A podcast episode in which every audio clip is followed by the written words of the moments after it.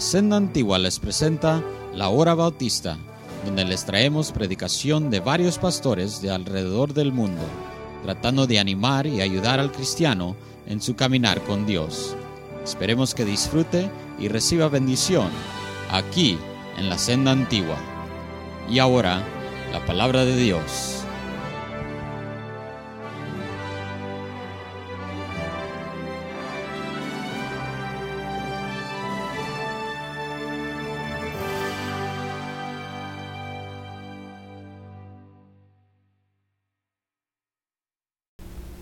Simpatía, por su bondad, por su amor.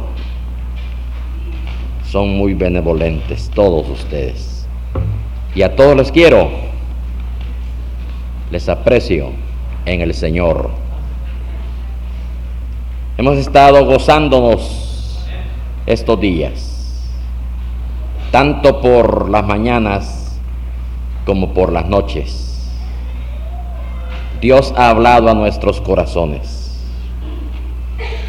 Qué tema tan amplio, tan importante como es el del hogar, la familia, fundamental importancia. Vamos a leer de las Sagradas Escrituras en la epístola a los Colosenses, capítulo 3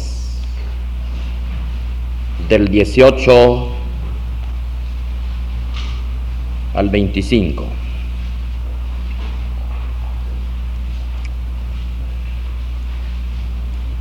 Casadas,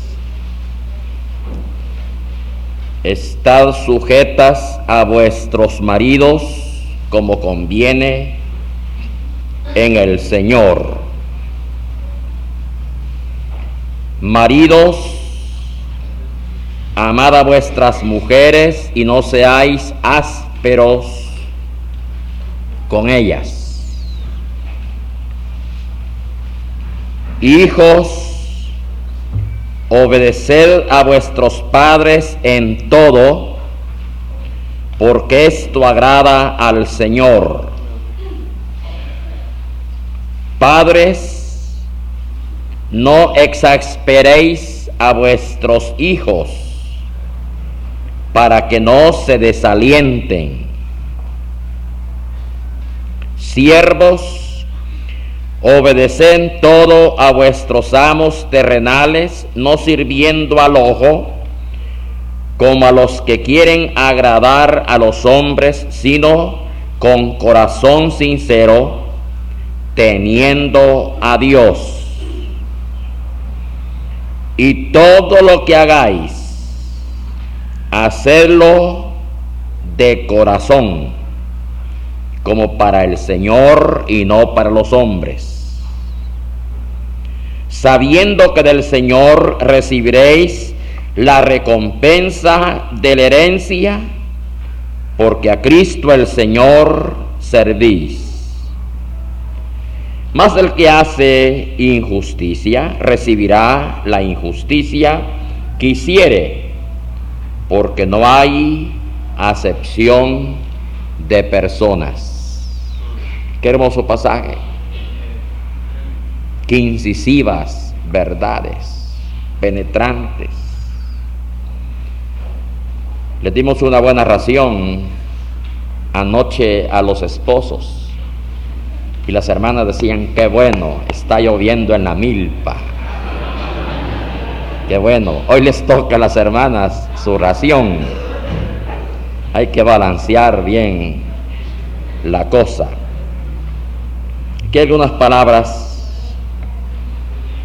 Casadas, estad sujetas a vuestros maridos como conviene al Señor. El Señor es primero. En el Señor. Si se va a casar como cristiano, que sea con quien sea, solo que sea cristiano en el Señor. Maridos, amad a vuestras mujeres y no seáis ásperos con ellas, las asperezas. Hay esposos que como que fueran lija número cuatro, ásperos, ásperos.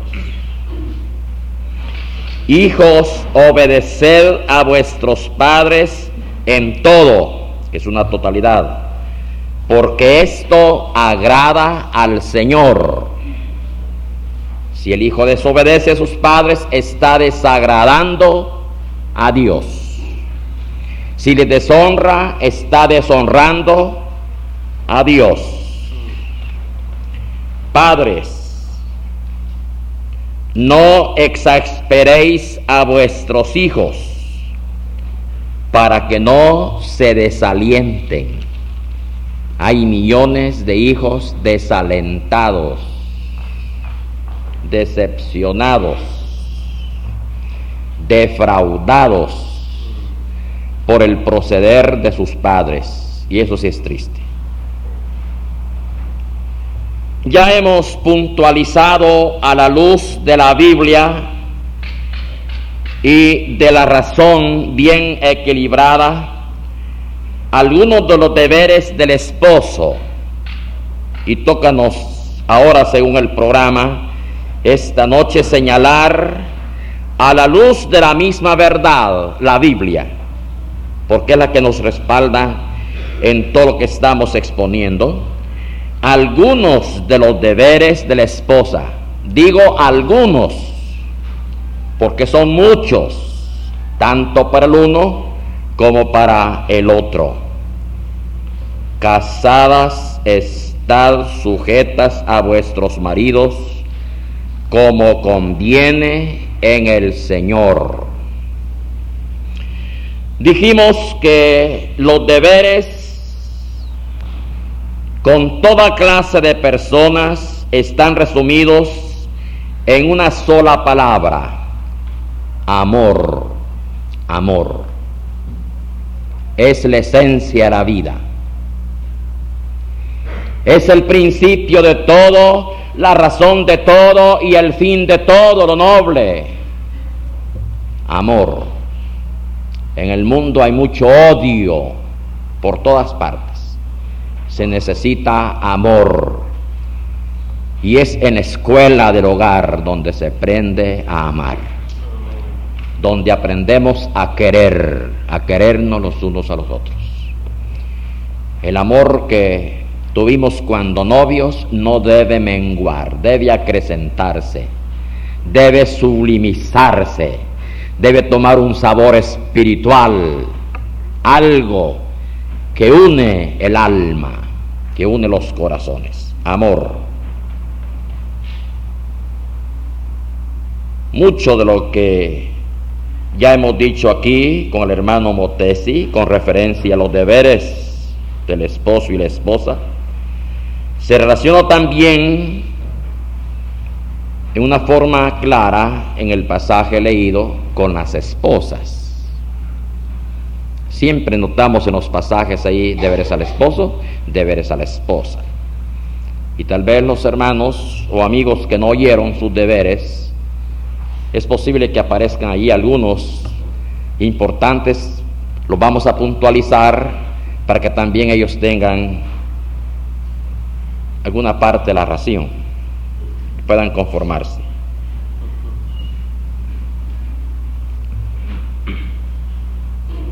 Las esposas deben lealtad al esposo. No hay cosa más triste que la deslealtad. Es triste.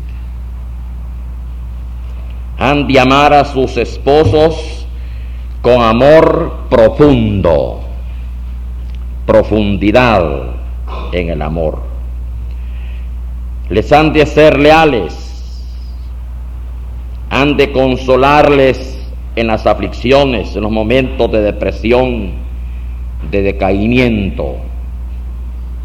Muchas veces las circunstancias influyen en el ánimo del hombre. Sabemos de hombres de Dios que decayeron en su ánimo. El gran predicador Carlos H. Spurgeon tenía momentos de desánimo. Pero el Señor dice, ten buen ánimo. Lutero, ese hombre tan valiente que yo admiro, su trabajo, su ministerio cambió la historia de la humanidad. Hay un hito divisorio allí y se habla de la gran reforma religiosa del siglo XVI. Una tarea de titanes, hombre de valor. Se enfrentó ante reyes, ante príncipes y ante la imperial papal que la hizo temblar y se estremeció. Y estamos disfrutando las libertades de los frutos del gran movimiento de la reforma. Gracias a Dios.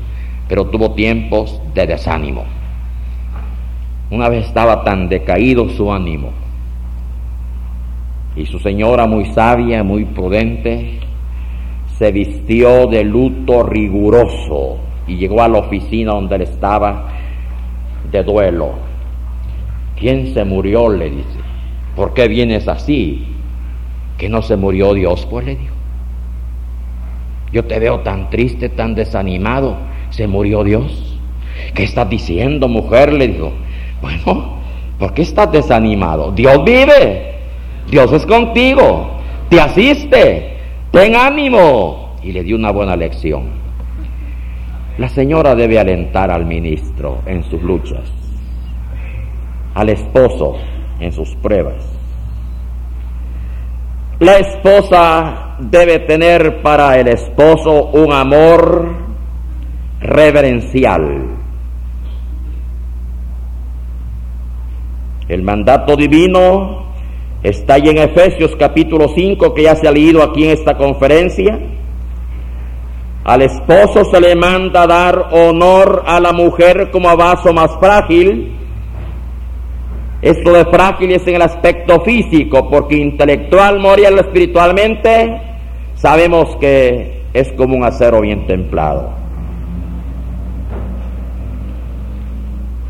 No que ella sea pues débil en todo sentido, pero especialmente en cuanto a fuerza física se refiere. Ahora, si es el deber del esposo amar, honrar a su esposa, es el deber correspondiente de ella amarle, reverenciarle a él como el más fuerte, como cabeza de la familia, Ninguna mujer verdadera o consciente busca a un esposo que no pueda reverenciar. No va a buscar a un débil, a un pusilámine. No, busca a un hombre, quiere que sea hombre, en el pleno sentido de la palabra. ¿No es así? Así es.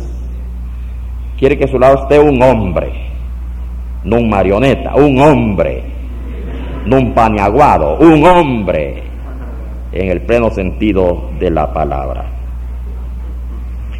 La esposa debe de obedecer a su esposo.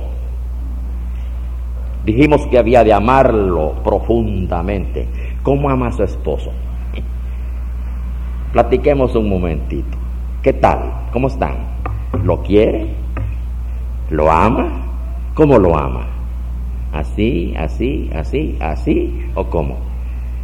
Le pregunto a mis gemelitos, ¿cómo me quieren ustedes? Como el universo, papá, me dice. Pues usted como esposa ame a su esposo como el universo también. Ese universo que se expande, tan grande. Un amor profundo, profundo. El océano tiene sus profundidades, tremendas profundidades. Ahí por Antofagasta, en Chile, Ahí está una olla más profundas del Pacífico, más de 11 kilómetros de profundidad. Figúrense. Y una vez un pastor tenía un hermano muy entusiasta y cuando le llegaba algo al alma decía, gloria a Dios, bendito el Señor, aleluya. Y habían invitado a un evangelista, a un predicador, y dijo, este hermano va a estar molestando aquí, va a estar gritando aquí. Y entonces le dijo que fuera a su oficina, así como ahí a un lado estaba la oficina, y le dio un libro, tomó un libro cualquiera para que se entreteniera leyendo mientras el hermano estaba predicando. Y de repente a media predicación oyó los gritos en la oficina, aleluya, gloria a Dios, aleluya, gloria al Señor. ¿Qué le estará pasando el hermano? Dijo, escuchará hasta allá. Y él muy sumiso estaba allí leyendo el libro. Y después le preguntó, bueno, ¿qué ocurrió hermano que lo oí gritar allá? le dice, mire, ese libro que usted me, prestó. Ahí estaba leyendo en geografía. Y luego hablando de la profundidad del mar, mire una profundidad tan grande y gloria a Dios. El Señor arrojó mis pecados, mis maldades a la profundidad del mar. Y ¿quién nos va a ir a sacar? Aleluya, gloria a Dios. Pues así como es tan profundo el mar, más profundo debe ser el amor de usted, hermana, para su esposo. La esposa debe de obedecer a su marido. Hay tantas enseñanzas, tantos textos que les podría dar. La Biblia es clara en cuanto a esta enseñanza. Y terminante, por cierto, en cuanto a este punto se refiere. Quizás alguien dirá, bueno, San Pablo carecía de sabiduría al hacer semejantes recomendaciones. Y una hermana me dijo, yo no estoy de acuerdo con San Pablo, me dijo. No quería la sujeción, no quería. Le dije, no es asunto estar de acuerdo o no con San Pablo, es asunto estar de acuerdo con Dios. Porque esta es la voluntad de Dios. Y me dijo que yo no simpatizo mucho con San Pablo, me dijo. Yo no sé si las hermanas simpatizan con San Pablo, pero es Dios, es Dios el que habla a través de su siervo en inspiración del Espíritu Santo. Que las hermanas recuerden que si rechazan la enseñanza bíblica en cuanto a esto se refiere, tendrán también que rechazar lo que se relaciona con los deberes del esposo porque también le da la ración adecuada el Espíritu de Dios al esposo. Y lo escucharon los hermanos ayer. Y las hermanas estaban contentas. Qué bueno. La esposa debe procurar que la casa de su esposo sea tan alegre como pueda. Lo mejor. Yo me admiro algunas casas que visito, ahí se ve, en todo se ve la mano hacendosa, la sabiduría, el cuidado, la delicadeza de la, de la esposa, en todo, qué bonito es así. Pero cuando está un calcetín tirado, hay una media, por ahí un zapato aquí, y hay tanta mota en el piso, y se ve la profunda paz que disfrutan las arañas y todo eso, eh, ya, ya no, ya, ya no es atractivo, ya no. Y eso en el aspecto físico, pero cuanto en el ambiente de comprensión, de amor, en esa atmósfera tan bella, que, el esposo al llegar sienta que ese es su baluarte, es su lugar de descanso, lugar de delicia, fuente de felicidad. Bueno, no hay que descuidarse, no hay que descuidarse en cuanto a eso. La esposa debe participar de las pruebas de su esposo y ayudarle en sus negocios. Algunas veces los negocios no van bien. Vienen depresiones. Ahí debe estar ella a su lado. Es necesario que haya entre ambos confianza y comprensión recíprocas. Él debe confiar en ella y luego regocijarse en ayudarle. Nada de desconfianzas, ni de cosas ocultas, ni de secretos. Nada de eso. Nada de gavetas, nada de laberintos, nada de dobleces en la vida, en el confianza plena. Decírselo todo. Mi señora, pues desde el principio supo que tenía que decírmelo todo. Y yo tengo también que decírselo todo, lo relacionado al hogar, al hogar. Ahora, es un asunto que de la iglesia, problemas de orden moral y espiritual, o que se trató en tal o cual sesión, algo así, algún problema, pues uno tiene que ser como pastor reservado. Pero es para bien, aún para salud de ella y para salud de lo demás. Pero debe haber plena confianza, confianza plena. No hay cosa peor que la desconfianza cuando se ha perdido la, confianza, cuando ha menguado el amor. Es que el amor es esencia de la vida, lo repito. Y el amor es como una hoguera. Si se atiza, si se le mete leña, enciende. Si se descuida, se apaga. Hay muchas hogueras en los hogares que se apagó, se apagó la llama. No atizaron, no atizaron, le baldadas de agua fría le tiraron. Apagaron el fuego. Ya no, ya no hay amor. Y qué tragedia. Oír de una señora, oír de un esposo ya no lo quiero. ¿Qué problema? Ya no lo quiero. Ya no lo quiero. Ni lo quiero ni ver. Me asusta cuando lo veo. ¿Mm? No, es serio, es serio. Pero el amor se cultiva como se cultiva un jardín para que haya flores que embellezcan y perfumen. Se cultiva el amor ahí en el jardín de la familia hay que cultivar. Dios da amor. Yo recuerdo cuando le escribí a la que hoy es mi señora, Carol Walsh, hoy de Hernández. Ella estaba en el Japón. Tenía 12 años de novela. Ella era muy amiga de mi señora.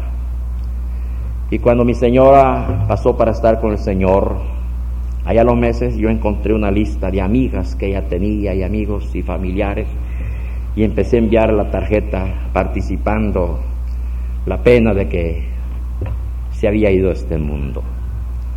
Allá al tiempo recibí una tarjeta muy bonita de consolación, de resignación, de ayuda. Y me decía, hermano Eliseo, yo conozco de tantos casos cuando han sido tan íntimamente unidos y comprendidos y se han amado tanto, el gran vacío que queda. Cuando haya pasado su dolor y usted quiera rehacer su hogar, yo le recomiendo a la señorita fulana de tal, me dijo, una espléndida señorita, oye señora, gran sierva del Señor. Ve, dije, estos gringuitos como son tan prácticos, dije yo. Son tan prácticos. Pero e, es, cierto, después sentí la soledad. Me quedé con dos de mis hijos. Yo era papá y mamá y tenía que ver todo por ellos. Y se siente la soledad. Y entonces dije, buen consejo me dio esta gringuita. Y entonces le escribí y le dije, realmente yo le agradezco mucho su muestra de condolencia y su consejo tan sabio y oportuno. Solo que yo prefiero quedarme con la que aconseja y no con la que, la que recomienda y no la recomendada. Así es, y ahí empecé, y entonces indilgué la artillería pesada y, y empezó la cosa. Pero ella insistía, insistía, y no, si yo he venido aquí por cinco años y estoy en la obra del Señor y no veo que debo cortar ya el año y medio y no. Y, tuve que argumentarle, tuve que argumentarle. Insistí, cassette, ahí le iban. Cartas de 14 páginas, ahí le iban. De tal manera que una vez me dijo, mire, casi no me deja pensar. pero se obró un milagro. Yo creo en el correo, miren. Y ahí estamos. Ahí estamos, nos comprendemos. Nos queremos. Gracias a Dios. El que halló esposa, halló el bien. Yo encontré el bien. La esposa debe de orar por el esposo. Es cosa bendita ver a la esposa y el esposo caminando juntos en el sendero que conduce a la vida eterna. Y no solo en la senda de la vida ordinaria. Tristemente muchos se acercan únicamente cuando quieren saciar algún apetito. Es entonces que viene la caricia, la atención y todo. Y no, no, eso no debe ser así. Ah, es que hay que espiritualizar el hogar. Es buena, la unión tiene que ser una unión cabal en lo espiritual, en lo moral, en lo intelectual, en lo social y en lo físico, en lo físico. Y de ahí depende gran parte. Cuando hay armonía en eso, la felicidad. Debe de orar por el esposo, orar juntos. ¿Oran ustedes juntos? ¿O no hay tiempo para orar? ¿Leen juntos la Biblia? ¿Traen juntos sus problemas, sus necesidades a Dios ante el trono de la gracia? Los hijos lo están viendo, lo están observando.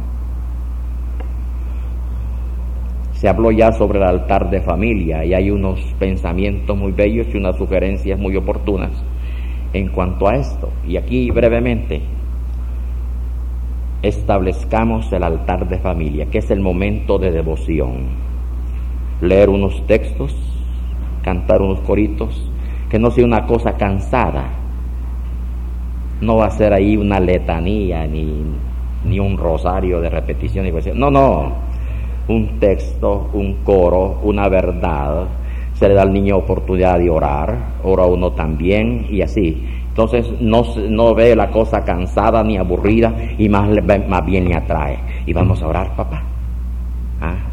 Y ya saben que no van a comer si no, han orado antes. Que no se van a la cama si no han orado antes. Y debemos de orar con ellos. Algunos dicen, bueno, tengo, estoy cansado. Y, pongón a la cama. En paz me acostaré así mismo dormiré. Pongón a la cama. No, eso no es oración, no es no es vida devocional. Allí no hay altar. Hay que orar. La esposa tiene que ser sabia y orar por el esposo. ¿Por qué? Las tentaciones del esposo son más numerosas y más grandes que las de la esposa. Muchas veces su negocio o trabajo le trae en contacto con personas profanas, deshonestas, y mundanas. Él oye palabras que la esposa nunca escucha.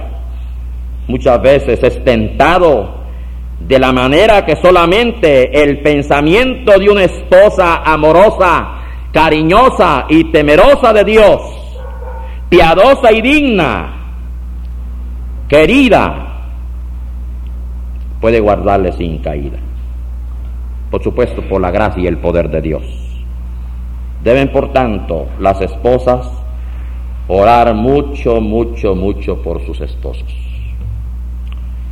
Yo le pregunto con todo respeto, ¿ora usted por su esposo? Yo sé que mi Señor está orando por mí todos los días y a cada momento. De eso estoy seguro. Estoy segurísimo. Sus oraciones me acompañan. Su pensamiento, su buena voluntad es conmigo.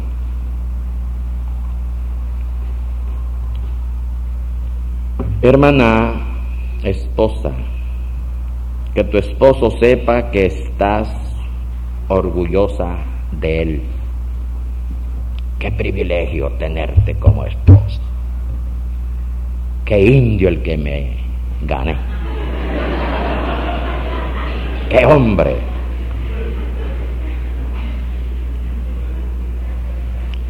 viste en forma atractiva, siempre que sea posible, pero decentemente. Muchas para vestirse, en vez de vestirse, se desvisten. ¿Saben lo que os estoy diciendo? Tristemente. Eh, generalmente las modas las dictan personas sensuales, degeneradas, y son modas insinuativas. Algo tiene que mostrarse en el cuerpo femenino, dicen, algo. Encontré por allá una señora, un vestido, una cola aquí. Y yo dije, ve tanta tela perdida en la cola y no se cubrió ni aquí ni aquí.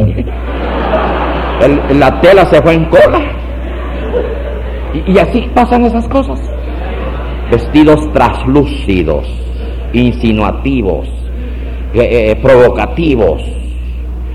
Algunas veces son ellas las que tienen culpa que los hombres proceden de una forma inconveniente. Un caso de un, de un joven en una gasolinera, llegó una cliente allí en una forma tan provocativa que no pudo soportar la tentación y, luego fue llevado por la policía. Pero dijo, ella tiene la culpa, dijo, ella tuvo la culpa. Sí, hay muchos casos así. Vestirse decentemente atractivamente, porque hay un descuido. Y en descuido también hay un gran peligro, un gran peligro. Bueno, dicen, ya me lo gané, ya es mío. Y hoy, bueno, se echan a dormir sobre sus laureles. No, esa conquista sigue, sigue, siempre son novios, siempre son novios. No van a andar ahí todos desarreglados, desaliñados, va.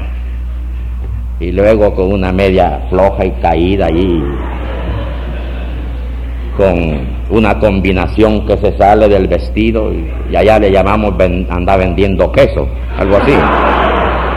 Y, ese descuido, ya con una sumatata por aquí, vea, en vez de va metiendo todo en la matata y, descuido, e, e, eso es peligroso. Aún en el asunto de alimentación tiene que cuidar su figura, tiene que cuidar su figura. Conocí un caso tan delicado allá en El Salvador, por cierto una persona que yo aprecio mucho. Ella se casó y se descuidó y comía sus anchas. Le gustaba mucho los plátanos fritos con crema. Y eso no es para mantener la dieta. no, las pupusas, pues tampoco son para mantener la dieta. Allá de vez en cuando. Hay que mantener la figura, hay que mantenerse atractiva, limpia, decente, como decía el hermano, bueno, ahora que reciba a su esposa sea con el mejor vestido, eh, atractiva. Hay peligro en eso. El pobre hermano fracasó. dijo, bueno, yo no me casaba. No era así, dijo. No le puedo decir expresión, pero.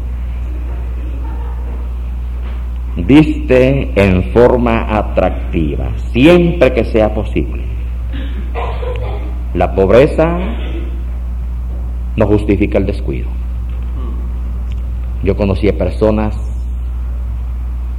un hermano que llegaba a la iglesia en San Salvador, era campesino, hombre que no tenía mayores comodidades, siempre andaba pulcramente vestido de mantadril, pero qué blanco, su camisa, qué blanco. Y me invitó una vez para un cumpleaños en el campo y me admiró el aseo, bueno, las paredes repelladas con tierra blanca, pero casi brillaban. El piso lo mismo. La cocina era un aseo tal. Y recuerdo que prepararon un almuerzo, unas gallinas tan bien preparadas y todavía estoy sintiendo el sabor. Pero, pero ¿qué, qué llena eso? Un aseo en esa familia. Humildemente, humildemente. Pero muchas personas como que fueran alérgicas al agua y al jabón, señor. Evita engaños y no tengas secretos para él. Mucho cuidado. Nunca lo vaya a engañar. Por menos el que a mí me miente una vez, después no le creo ni el bendito. Nunca engañe a su esposo dígale la verdad. Eh, aunque, esté en contra suya, la verdad, dígasela. Que es mil veces mejor. Y estando con otras personas, muéstrate siempre de acuerdo con él. No le lleve la contra. Hay personas, ¿verdad?, que a la vida, dominantes las esposas.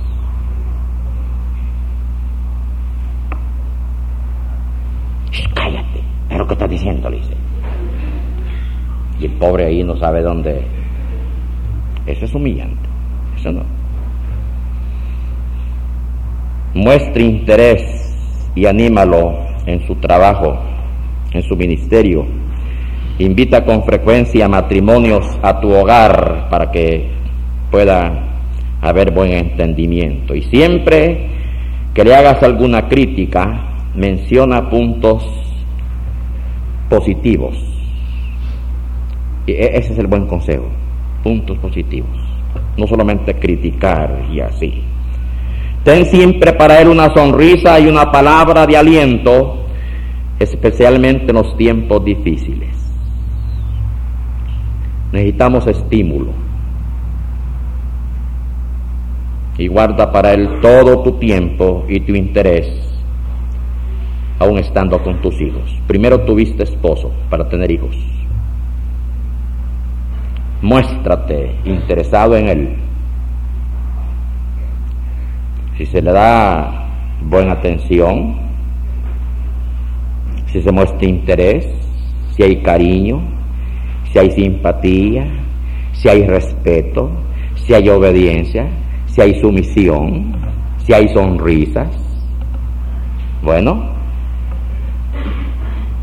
la oveja va donde el paso está verde. Preséntele buen pasto en el aspecto de su tratamiento, su servicio, y que sepas orar por él y que él se entere de esa verdad. Casadas, estad sujetas a vuestros maridos como conviene al Señor. Y esto trae allí cierta limitación. Cuando el esposo quiera hacer algo en contra de la voluntad de Dios, en contra de la conciencia, ahí se termina. Porque tiene que obedecer a Dios primero, antes que los hombres. En este seminario, en las mañanas, han hecho los hermanos preguntas muy buenas. Y cuando hemos sentido se ha pasado el tiempo, ¿verdad? ya pasaba el tiempo. Muy buenas. La esposa debe ser ayuda idónea del esposo. Se dice que Eva fue dada a Adán para su compañera, para su ayuda idónea. Como se ha dicho, que Dios no la tomó de los pies para que esté humillada ahí en el suelo, ni tampoco para pisotearla. No la tomó de la cabeza para que no lo dominara, no estuviera sobre él. Lo tomó de, su costado para que estuviera a su lado. Bajo su brazo para que tuviera protección y cerca de su corazón para que siempre la amara, siempre la amara.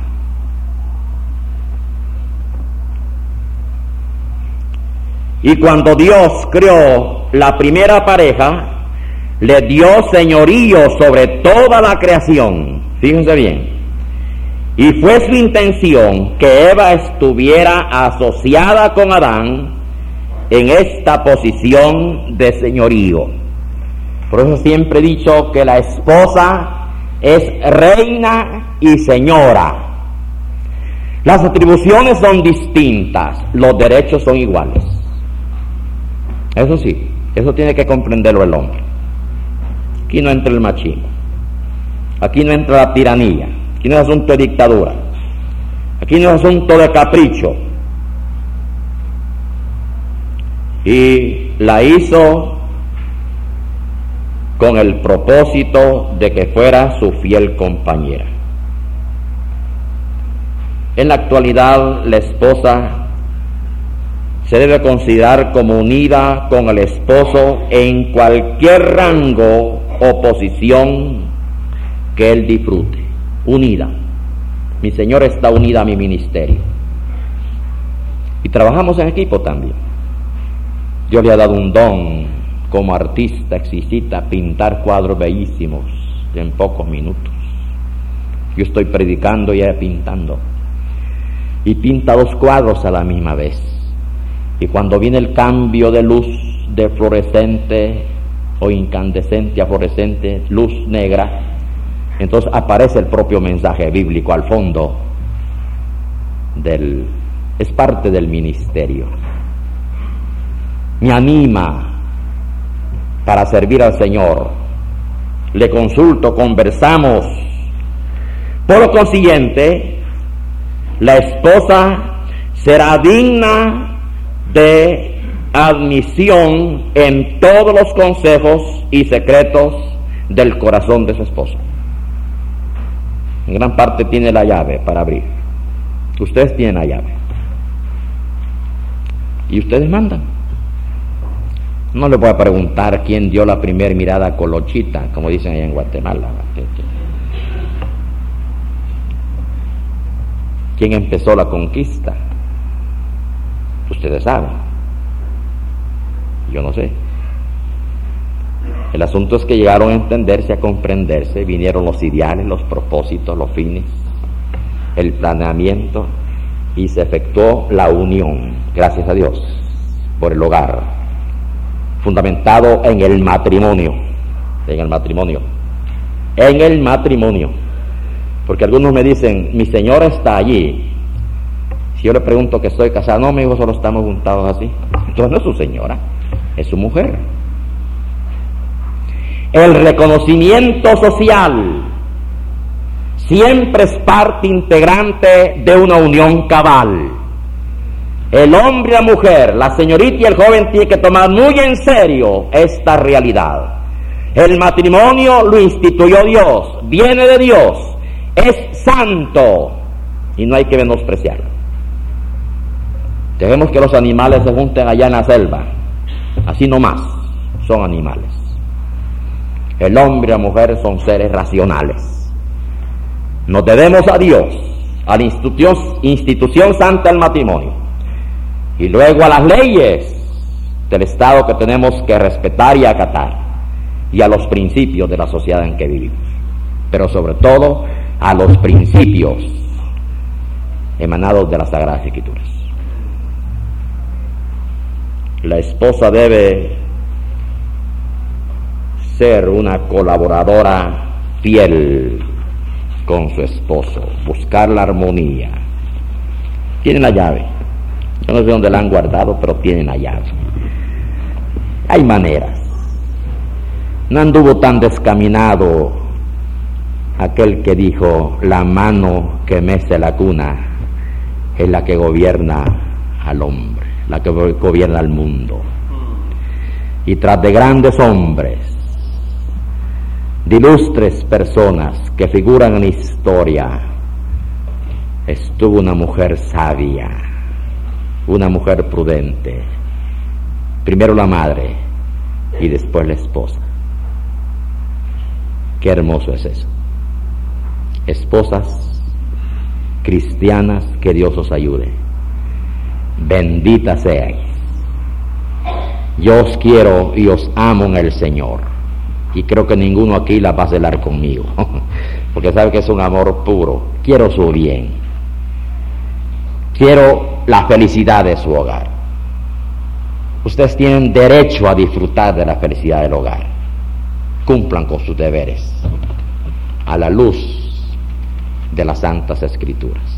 Hemos leído estos pasajes tan bellos, qué bellos, y debo de terminar.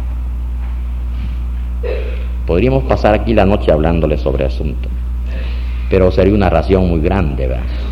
Y dijeran, bueno, a los esposos no les hablan tan largo. Dice aquí, casadas, estad sujetas a vuestros maridos como conviene en el Señor, en el Señor. El Señor es primero. Dios tiene sus prioridades. Maridos, amad a vuestras mujeres y no seáis ásperos con ellas. Cuidado con las asperezas, con las incomprensiones, con las palabras fuertes, hirientes. Cuidado con un proceder dictatorial, despótico, sombrío. Cuidado. Tratadlas como a vaso frágil. Amadlas. Si nos aman, correspondamos. No hay cosa más triste en la vida que amar y no ser correspondido. Si el esposo ama a su señora, ella lo sabe. Ella lo sabe. Y si las amamos, digámoselos. Si nos aman, díganoslos. Te quiero. Te quiero. Te quiero. Dueña de caricias. Acaricios también. En gran parte, en gran parte, nuestro hogar, nuestra familia, será lo que nosotros, con ayuda, la gracia, la sabiduría y el poder de Dios, hagamos con ellos. El poder de Dios y su gracia está a nuestra disposición. Y la gracia de Dios es mayor que nuestros problemas en la familia. La gracia de Dios es mayor que nuestras debilidades. La gracia de Dios es mayor que nuestros pecados y nuestras faltas. La gracia de Dios es mayor que nuestras necesidades, no importa que, de qué orden y qué índole. Señor, ayúdame, ayúdame. Y el Señor dirá, como respondió a Pablo, Pablo, que mi gracia te baste, mi poder, mi fuerza, mi potencia en la flaqueza se perfecciona. Que dependamos de Dios, que glorifiquemos a Dios en nuestra vida, en nuestro hogar. Y que nuestros hijos nos proyectemos para el bien en el tiempo y en eternidad. Amén y amén. Gracias, amados hermanos.